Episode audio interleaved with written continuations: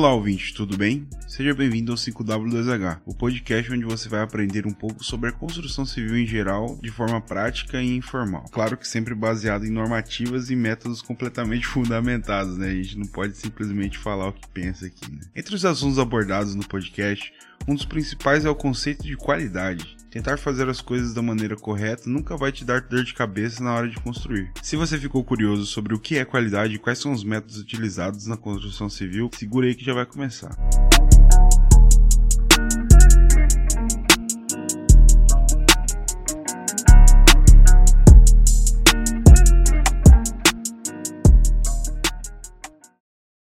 Bom, a gente vai falar aqui hoje sobre EAP, cara. O que, que é uma EAP de obra, né? Na verdade, o conceito EAP, ele vem de gestão, né? Gestão em geral. Então, não se aplica único exclusivamente a obras, né? Você pode aplicar a questão da, da gestão por EAP em basicamente qualquer tipo de processo que você esteja desenvolvendo.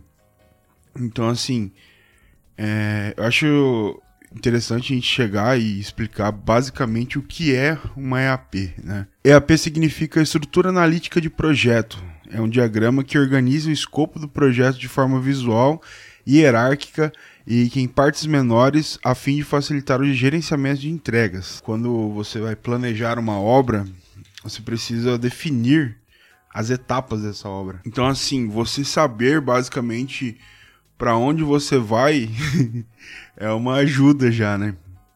Então tudo se resume a EAP, desde o início do orçamento, o início do planejamento, é tudo baseado na EAP que você define.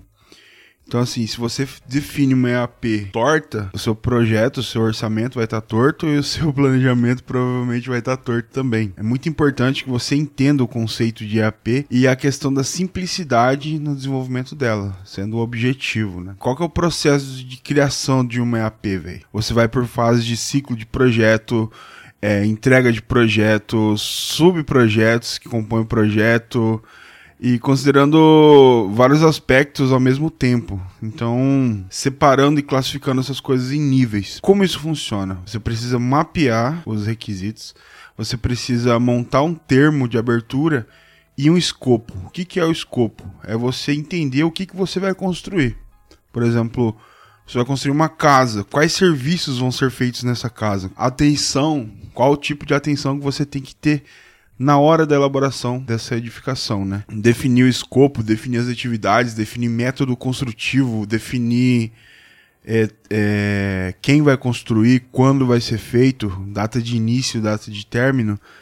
É sempre importante a gente ter essas informações na hora de criar e montar esse AP, né? Como você vai entender o que são esses níveis, né? Da, de uma estrutura analítica de projeto. Por exemplo, é sempre você pensar de fora para dentro. Tipo, qual é o nível 1? É o objetivo, é a edificação. Nível 2 são as etapas principais. Nível 3 são as tarefas que você precisa para desenvolver cada etapa. A nível 4 é a subtarefa. Então existem várias subtarefas que desenvolvem uma tarefa geral. E aí o nível 5 é produto e trabalho, que seria material e mão de obra, certo? E aí o nível 6, que é o nível que a gente não costuma entrar, que é o nível de esforço. Basicamente na obra, em obras residenciais, por exemplo, é, as obras são separadas em etapas etapas de construção e são meio padrões. Toda obra tem uma especificação. Então, se você está tratando aqui de obra residencial, é, eu vou explicar um pouco para vocês a EAP que eu utilizo nos meus planejamentos e orçamentos, né? Que quais são eles? Eu separo a minha EAP em basicamente 16 etapas. Quais são as etapas? Serviços preliminares, infraestrutura, superestrutura, elevações, cobertura, esquadrias e ferragens, instalações elétricas, instalações hidráulicas, instalações sanitárias, louças e metais, revestimentos de parede, revestimento de piso, re serviços especiais, acabamentos, pintura e serviços finais.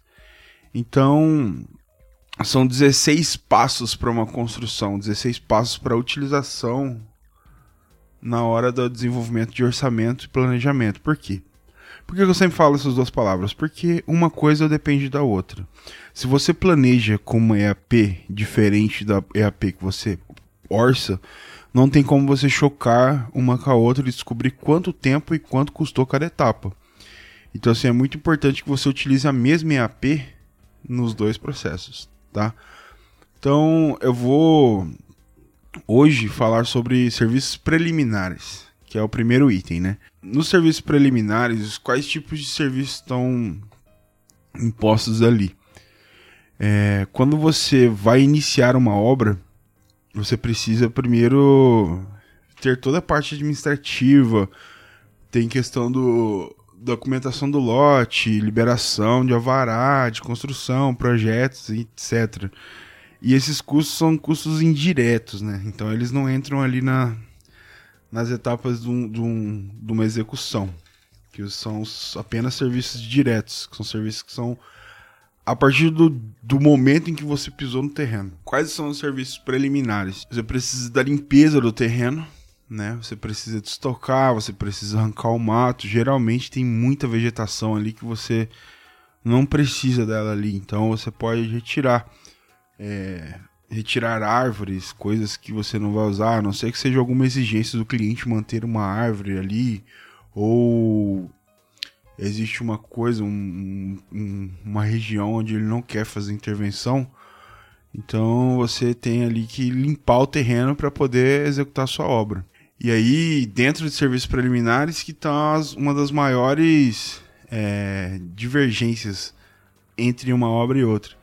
Por exemplo, a questão da movimentação de terra, cara. Você pode usar, é, você pode colocar ali movimentação de terra, você vai precisar de corte ou aterro, mas isso vai depender muito do seu lote, né? Mas eu colocaria aqui como fins de exemplificar movimentação de terra, né? Que é, por exemplo, um, um aterro que você vai fazer para poder nivelar o terreno para ficar bacana para trabalhar, né? E também bacana na utilização dos clientes no produto final. É... Depois da movimentação de terra, cara, uma coisa que a gente tem que se atentar são as instalações de canteiro de obra é meio que obrigatório fazer isso, entendeu? Não é legal você deixar os seus é, colaboradores em situações insalubres. Então você precisa de um local, de um banheiro, para que eles é, utilizem ali, façam utilização diária. Você precisa de um local para eles fazerem as refeições, afinal são oito horas que eles ficam ali, né? Então são no mínimo três refeições ali que precisam, três refeições que precisam ser feitas no local. Então você precisa de um refeitório, por mais que seja só entrega de marmita, você precisa de mesas, lugares, coisas desse tipo para a pessoa ficar, para a pessoa não acabar não comendo num, num, local não apropriado, entendeu? E aí você vem para as unidades de produção, que são central de armadura e central de forma. Esses locais precisam estar concentrados e separados para não dar bagunça. Por exemplo, se você não tem como você cobrar do seu pedreiro, do seu armador, a correta dobra da ferragem se você não dá para ele as ferramentas necessárias e os locais necessários para isso. Então, dentro de uma central de armadura, você tem que colocar ali é, gabarito de estribo, local para montagem de viga e pilar, local para montagem de sapatas, é, ferramentas de corte e dobra e ter essas edificações, é, ter esses locais cobertos é muito importante para que o cara não fique o dia inteiro trabalhando no sol, né? Ninguém merece isso. É... Na central de forma, da mesma maneira, você precisa ter um lugar, um local apropriado para eles conseguirem cortar madeira, para eles conseguirem é, montar as formas de acordo com o projeto que você provavelmente elaborou, ou o arquiteto ou o engenheiro elaborou. Então, também precisa estar coberta. Almoxarifado, cara. Isso é muito importante ter alguém para controlar o almoxarifado para não dar perda de materiais, porque caso você precise, você vai precisar do material em algum momento, se ele não tiver lá, é uma incomodação muito complicada. Cara. Então, tenha um local seguro para guardar seus materiais, tá?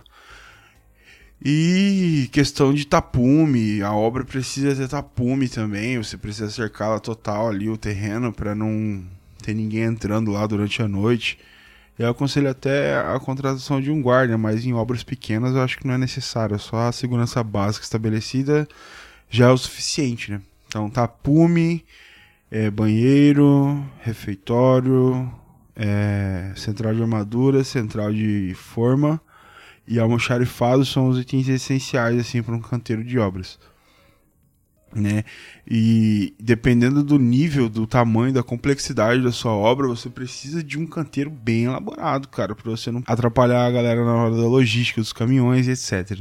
Então, muita atenção na questão do canteiro de obras. Além desse, dessa questão dos, dos, do canteiro, além dessa questão do canteiro de obras, também é muito importante você levar em consideração nos serviços preliminares a ligação provisória de energia e água. Você precisa de energia e você precisa de água para trabalhar. Então não tem como você começar uma obra sem ter essas coisas disponíveis, cara. Você não pode trabalhar sem isso. Antes da obra começar, se atente aos valores, aos custos disso aí e não deixa para última hora que geralmente demora um pouco para ser para ser ligado lá, viu? Então acelera. Além das ligações provisórias de água e, energia, é, canteiro de obras, limpeza, todas as etapas que eu já falei para trás aí, você precisa de uma coisa chamada gabarito ou locação de obra. Isso você encontra no seu projeto estrutural, provavelmente na primeira prancha. Esse gabarito ele serve para basicamente colocar a projeção da edificação no terreno. Então é um local onde você não pode ter nada. Você não pode ter banheiro, você não pode ter refeitório, você não pode ter central de armadura, central de forma, nada. Nada pode estar naquele local. Então você precisa pegar a projeção da edificação que você vai construir, fazer uma latência de um metro em, nas quatro extremidades ou nas seis, depende da quantidade de extremidades que tem o seu projeto, instalar as, instalar, instalar, instalar e locar ela na obra. Depois de você locar ela na obra, é, de acordo com o projeto, né, com certeza, a localização ali, eles, vai, eles vão te dar isso através da planta de implantação. E aí depois da implantação você usa a planta de locação, né, que, são, que é o gabarito. Constrói toda a edificação ali. Então a locação da obra é uma coisa que é feita nos serviços preliminares. E ali você vai passar fio, bater prumo de de centro para determinar o local das, da, das escavações, onde, vai ser feita, onde vão ser feitas as fundações e etc.